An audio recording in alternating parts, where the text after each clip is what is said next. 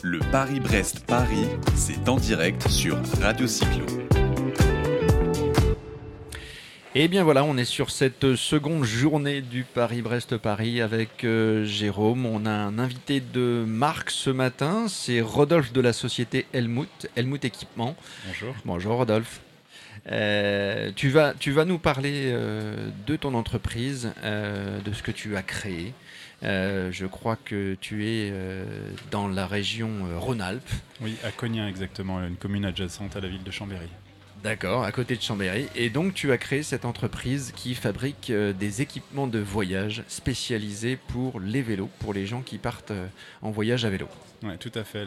L'entreprise existe. Le nom d'Helmut Équipement existe depuis en tant qu'entreprise depuis euh, septembre 2017.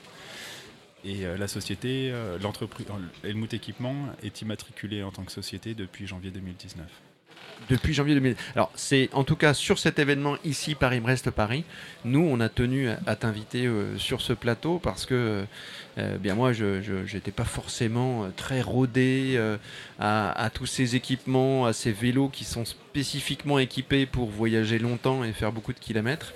mais j'ai remarqué en tout cas que sur cet événement de Paris-Brest-Paris, il y avait beaucoup de vélos qui étaient équipés de tes équipements.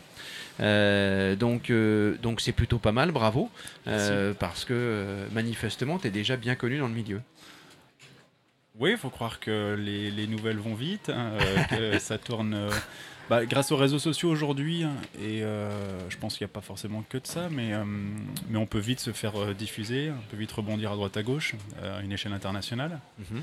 Alors c'est pas pour ça qu'on va forcément vendre, c'est pas pour ça que les gens vont forcément accrocher à ce que l'on propose. Mais on va parler de toi. Ok. Non, non, bah mais oui, oui, voilà. Ah oui, oui, tout à fait. Oui, dans tous les cas. Un vélo, les cyclistes parlent, euh, entre eux. On, dit, on dit dans le commerce, quel que soit le produit qu'on commercialise, que le meilleur, euh, le meilleur vendeur, c'est ses clients. Donc euh, là, effectivement, c'est le bouche à oreille qui a fonctionné. Tu es en train de nous dire que finalement, bah, ça, ça s'est vite répandu dans les, J'allais dire dans les pelotons, non, mais dans, bah, dans, les randonnées. Ouais, disons que le, bouche-oreille fait, fait, son travail. Ensuite, euh, moi, je voulais développer les produits, euh, non pas uniquement sur mon expérience, euh, qui était ce qu'elle est sur le cyclo-randonnée et, plus une pratique tout-terrain en, professionnel, mais ne pas développer donc uniquement avec mon expérience, mais par un vrai retour terrain. Donc, je me suis tourné vers quelques ambassadeurs euh, et je voulais euh, essayer de trouver des personnes qui roulaient ou sur l'ultra distance, euh, donc dans des pratiques tout temps, dans toutes conditions, et sur du pur voyage randonnée, puisque à la base, moi je reste un, cyclo-randonneur familial. Et les produits étaient destinés à du voyage à vélo, pur et dur, tel qu'on peut l'imaginer. Alors, avant, avant, avant de toucher une pratique sportive. Alors justement, c'est le cœur du sujet. Euh, Helmut Équipement. Pourquoi, pourquoi, euh, comment, comment ça se démarque Helmut Équipement? Qu'est-ce que tu as apporté par rapport euh, à ce qui existait? Ce qui t'a donné l'envie du coup de, créer Helmut Équipement, c'est quoi les différences? On va déjà pour, Helmut Équipement, c'est né. Je pense que c'est un, assez long travail personnel et plutôt intérieur savoir euh, pourquoi c'est venu. Euh, moi, je suis architecte à la base de formation. Mhm. Euh, j'ai arrêté l'architecture pour différentes raisons, éthiques, morales et puis d'autres choses qui, ne me convenaient pas. J'ai eu également la chance de passer VTTiste professionnel en 2015. Donc j'ai roulé trois années, non pas sur des coupes du monde en compétition, mais plus sur du voyage et sur de l'aventure. Donc j'avais des contrats dits d'aventurier. D'accord. les coupes du monde ne m'intéressaient pas du tout. Et euh, donc j'ai roulé de cette manière en bikepacking. Donc là, je m'étais acheté une machine, enfin j'avais ma machine, euh, la machine familiale de, ma mère sur laquelle j'avais appris il y a très longtemps à coudre. Et en fait, vraiment de fil en aiguille, depuis plusieurs années également, on, voyageait avec ma compagne en, vélo de voyage tous les ans. Euh, j'en suis venu à me poser la question de ce que je voulais faire plus tard, comment je concevais un petit peu ma propre vie, etc. Ton avenir professionnel. mon avenir professionnel. J'étais en, étroit lien avec Joli Rouge Cycle, euh, Julien Fritsch, qui habite Chambéry également, euh, avec qui je faisais du VTT. Lui est ingénieur de formation euh, et a arrêté son travail pour différentes raisons également, mais assez proches, de, je pense, des miennes. Et on, lui a lancé sa marque de vélo. Et en rigolant, on avait un petit peu dit bah, Toi, tu fais des vélos, moi, je fais des sacoches. C'est rigolo, ouais. On avait chacun nos compétences, un peu de- chacun d'un côté. hein. Et, euh, et puis, ça s'est lancé un peu de cette manière-là, doucement. Euh, Et donc, et donc tu, tu- tu as fait, tu as commencé à concevoir, seul ou avec cet ami, des, euh, des équipements euh, donc à ajouter, à annexer sur un vélo pour pouvoir voyager. Ça, Ouais. ça veut dire, excuse-moi pour, pour, pour, euh, aller un petit peu plus loin dans la question, ça veut dire que les sacoches existaient évidemment, les bagages existaient sur le vélo, Ouais. mais, mais ça ne te convenait pas et donc ce que tu as créé, c'est quelque chose qui pour toi n'existait pas. Bah, disons que ce qu'on trouvait dans le commerce, c'était essentiellement, il est arrivé, enfin, il y, a eu- il y a eu des époques où on trouvait, euh, il y avait Chapac, il y avait différentes marques qui fabriquaient, euh, Caradice en Angleterre qui fabrique toujours à la main, mais en Europe, il y a, y y Berthoud qui fabrique également ses sacoches, Euh, mais en artisanal, il y en a très peu, Euh, il y a quelques artisans en Europe, hein, mais on reste quand même très, très peu nombreux. Et euh, j'ai voyagé avec des sacoches euh, dites en PVC, euh, Vodé ou Ortlieb, pour ne pas les citer. Mais ça me convenait pas du tout, ça moisissait à l'intérieur, je trouve que c'est pas du tout adapté à une pratique. Sauf qu'on vend ça dans les grands magasins, dans les grandes enseignes, et à partir du moment où c'est vu et proposé dans les grandes anciennes, c'est, plus facilement, on a l'impression que c'est le bagage à utiliser. Et en fait, moi, de mon expérience en, en VTT, en bikepacking, en aventure, euh, j'avais pas acheté du bikepacking en PVC, mais je m'étais fabriqué en Cordura des, des sacoches, et elles étaient respirantes, donc elles prenaient l'eau parce que c'était vraiment fait à l'arrache. Mais en même temps, ça séchait aussi vite le lendemain. Donc euh, mes t-shirts qui étaient mouillés séchaient aussi vite et ne moisissaient jamais. Donc euh, je voulais des sacoches qui étaient respirantes.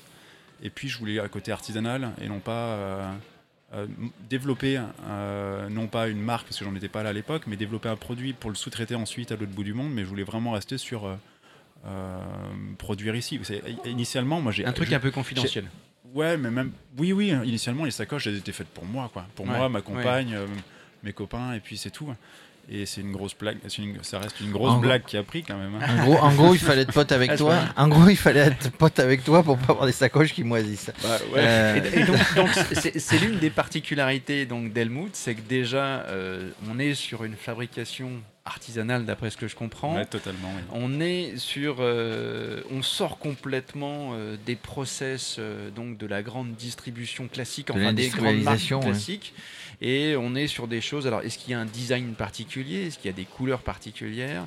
Est-ce que tu peux adapter ça? Si on te fait une demande particulière, un petit peu cousu main sur mesure, est-ce que tu peux adapter les choses? Euh, Voilà, c'est quoi les autres caractéristiques? Alors, on, a- on est sur des. On est, en termes d'esthétisme, ça c'est propre, je pense, à, à mes choix perso et mes volontés vraiment euh, euh, purement euh, personnelles. Vraiment, c'est très personnel. Et ensuite, ça c'est plutôt mon côté architecte qui va me permettre de dessiner les sacoches. que J'ai fait pas mal de graphisme également, donc dessiner les produits était, assez, assez- assez facile à réaliser. Le plus dur en fait c'était de réaliser des, bagages ensuite qui étaient euh, euh, qui tenaient réellement la route et euh, qui n'étaient pas juste faits pour les copains pour faire euh, 300 km et après repriser, mais faire des bagages qui pouvaient partir plusieurs années. Le but c'était d'avoir un bagage, on, on l'achète, on le met sur son vélo, on peut le garder une vie quoi quasiment. D'accord. Euh, c'est un peu ce que c'est un peu ce que je dis et, euh, et- et- et, c'était j'avais repris ça de, de Joli Rouge Cycle. Euh, en gros, il me disait mes vélos sont garantis X années et réparables à vie. Mm. Et c'est un peu pareil pour les sacoches quoi.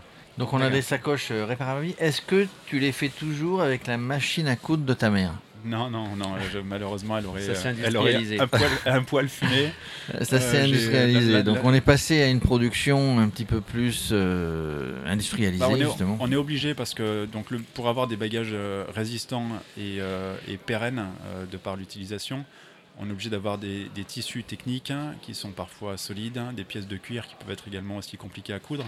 Donc euh, là, l'atelier pour l'instant, comme je suis seul euh, fabricant euh, d'Helmut Équipement, il, se, dessine avec trois machines à coudre, enfin cinq machines à coudre, dont trois assez spécifiques.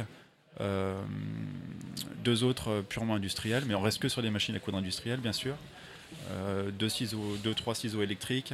Euh, c'est- c'est- on reste sur des matériels industriels. D'accord. Donc le matériel familial ne peut plus du tout. Je peux pas du tout travailler avec du familial pour faire quelque chose de costaud. Non, mais it was a joke. hein.